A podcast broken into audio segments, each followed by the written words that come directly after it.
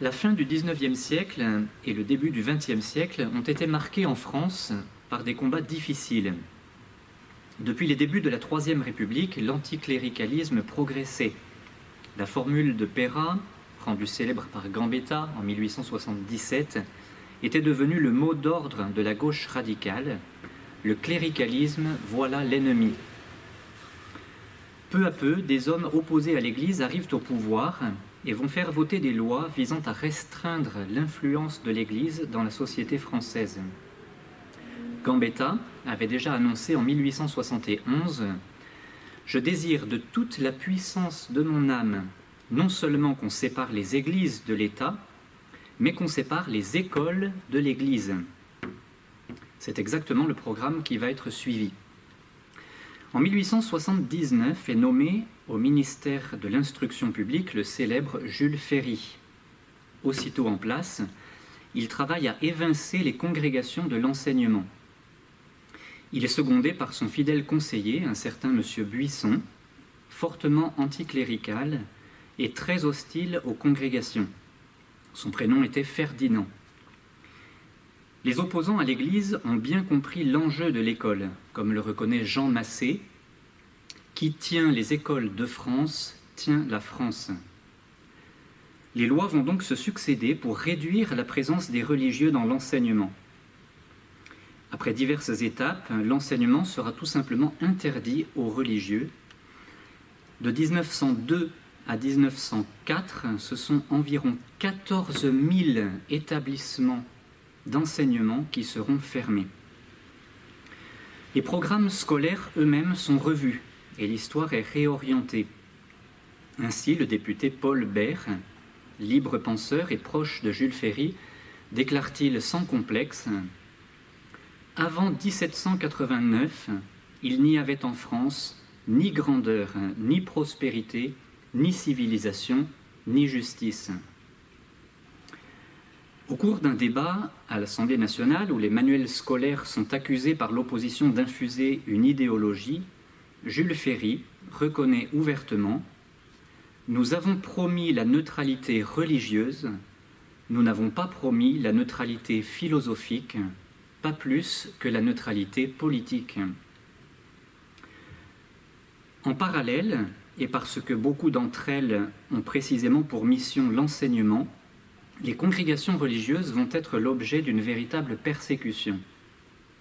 Le 29 mars 1880, la congrégation des jésuites est dissoute et les congrégations non autorisées ont trois mois pour présenter une demande d'autorisation sous peine d'être supprimées. La plupart des religieux refusent de faire cette demande d'exister. Dans les deux mois, après l'expiration du délai imparti, 261 couvents sont fermés et 6000 religieux sont exilés. Mais le gouvernement ne peut aller plus loin pour le moment en raison de l'impopularité de ces mesures. Environ 20 ans plus tard, le 1er juillet 1901, est votée la célèbre loi sur les associations, connue sous le nom de loi 1901. On sait moins que cette loi, qui assure la liberté d'association fait une exception pour les congrégations.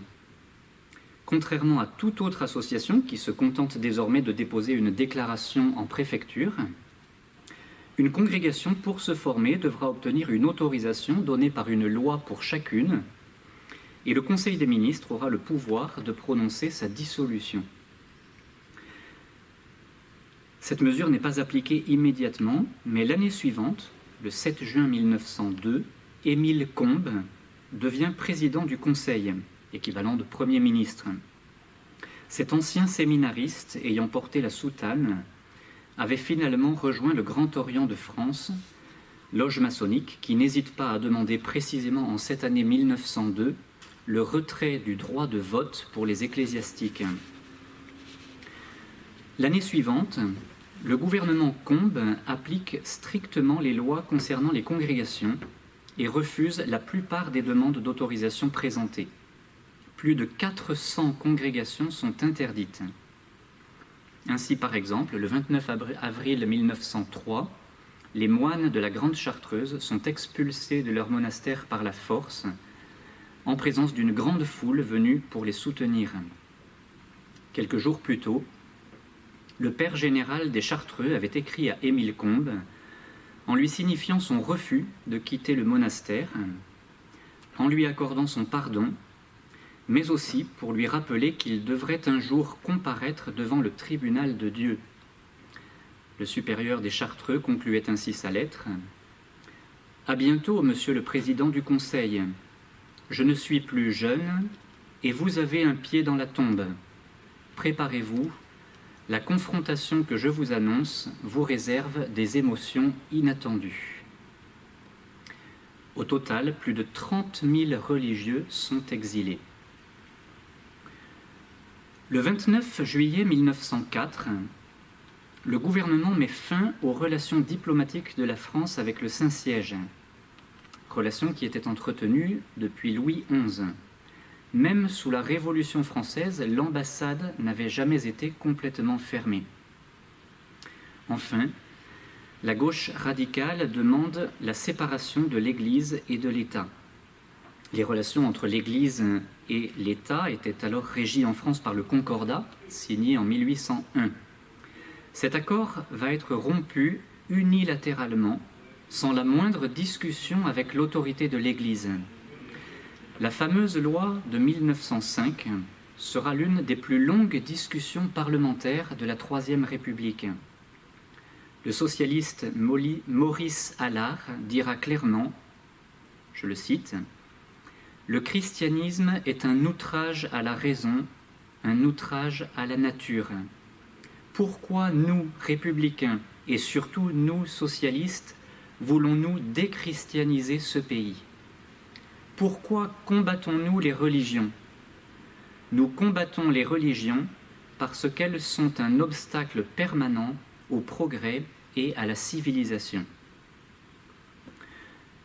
Sur ces entrefaites, le 18 octobre 1904, éclate à l'Assemblée nationale l'affaire des fiches un député révèle, preuve en main, que les officiers de l'armée sont fichés par le gouvernement en fonction de leurs pratiques religieuses, avec la collaboration active du Grand Orient de France. Sur 27 000 officiers, plus de 20 000 sont ainsi fichés. Va à la messe, a un frère jésuite, ne manque pas la confession. Et chacun d'eux est classé en fonction de ce critère pour sa carrière, à promouvoir ou à barrer. Devant l'énormité du scandale, le ministre de la Guerre donne sa démission et l'ensemble du gouvernement d'Émile Combes tombe le 18 janvier suivant. Un officier bien connu, Ferdinand Foch, sera freiné provisoirement dans sa carrière en raison de sa foi assumée. Mais en octobre 1908, Clémenceau, alors président du Conseil et qui a remarqué le génie de cet officier, le convoquera pour le nommer directeur de l'école de guerre. Foch ne veut pas renier sa foi et répond au président J'ai un frère jésuite. Clémenceau est anticlérical, mais il a une certaine droiture. Aussi lui répond-il avec élégance Je m'en fous. La loi de séparation est portée par Aristide Briand, aidé notamment par Jean Jaurès, et elle sera promulguée le 9 décembre 1905. Quelle est la réaction des catholiques? Le vicaire général de Paris, monseigneur Audelin, s'exprimera ainsi La séparation, nous l'accepterions avec joie si elle ne prenait pas l'aspect d'une persécution nouvelle. Car ce qu'on veut, c'est déchristianiser la France. Pidis confirmera cette vision. Les fabricateurs de cette loi injuste ont voulu en faire une loi non de séparation, mais d'oppression. Notons qu'il ne s'agit pas de la part des chrétiens d'une opposition de principe à la République. Le recteur de l'Institut catholique de Paris, monseigneur Dulst, distinguera en s'adressant à l'Assemblée nationale, Nous n'avons pas d'opposition à la forme républicaine, mais nous avons une opposition irréductible aux doctrines que vous appelez républicaines. L'article 3 de la loi demande d'inventorier tout le mobilier des églises et, des les objets de culte. Une circulaire demandera même l'ouverture des tabernacles. Ces inventaires vont être l'objet d'une forte résistance des laïcs catholiques qui sont souvent présents en foule pour défendre leurs églises. En tel endroit, les forces de l'ordre trouveront la porte de l'église murée. Là, des ruches pleines d'abeilles ont été déposées devant les portes. Ailleurs, les paroissiens ont complètement vidé l'église et les officiers chargés de l'inventaire ne trouvent rien dedans. En Ariège, deux ours apprivoisés sont utilisés par les villageois pour défendre l'église. En certains lieux, les forces de l'ordre attaquent les portes de l'église à la hache ou avec des béliers. Le 6 mars 1906, dans le Nord, une altercation tourne au drame. Un père de famille catholique de 35 ans est tué. Ce drame entraîne le lendemain la chute du gouvernement de Maurice Rouvier, et Clémenceau mettra fin aux violences avec pragmatisme en déclarant Nous trouvons que la question de savoir si l'on comptera ou ne comptera pas des chandeliers dans une église ne vaut pas une vie humaine. Nous pouvons admirer le courage des laïcs en cette époque difficile. Le cardinal Richard, archevêque de Paris, constate que ces manifestations ne sont pas d'abord politiques, mais que les laïcs défendent vraiment leur foi violemment attaquée. L'archevêque souligne que, sous peine de perdre la confiance des fidèles, il faut que les évêques en tiennent compte. Peu à peu, l'approche de la guerre donnera au gouvernement des occupations plus urgentes.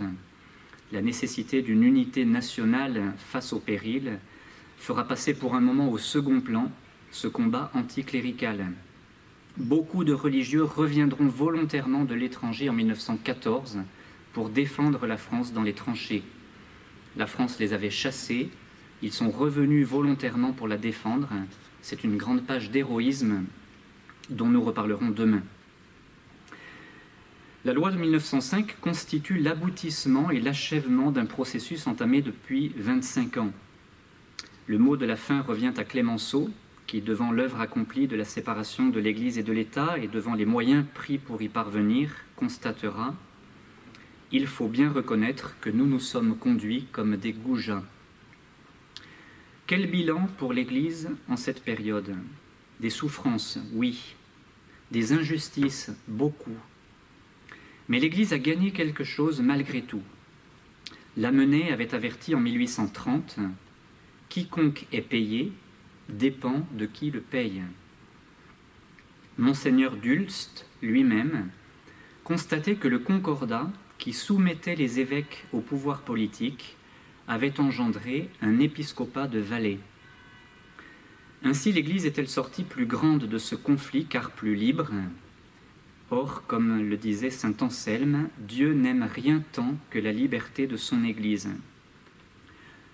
En 2011, lors de son voyage en Allemagne, Benoît XVI avait donné cette leçon d'histoire. Nous le citons. Les sécularisations qui furent l'expropriation des biens de l'Église ou la suppression de privilèges ou de choses semblables, signifièrent chaque fois une profonde libération de l'Église de formes de mondanité. Les exemples historiques montrent que le témoignage missionnaire d'une Église démondanisée est plus clair. Libérée du fardeau et des privilèges matériels et politiques, l'Église peut se consacrer mieux et de manière vraiment chrétienne au monde entier. Fin de citation. Ainsi donc, c'est par la fidélité à la foi que les catholiques ont défendu l'Église. Ils l'ont fait sans violence, bien qu'ils aient été victimes eux-mêmes de brutalité. Mais ils ont fermement manifesté pour leurs droits qui étaient bafoués, et ils sont demeurés fidèles à la foi de l'Église. Notons que durant toute cette difficile période se sont poursuivis les travaux de cette belle œuvre du Sacré-Cœur de Jésus, la basilique de Montmartre, qui domine Paris et sera consacrée en 1919. La leçon de l'accordaire en 1844 s'applique bien à cette période, et nous encourage dans les combats d'aujourd'hui à la fidélité. Vous avez ravi à l'Église ses biens et son honneur, vous avez cru pouvoir la ruiner, mais vous n'avez fait que la purifier et la rajeunir.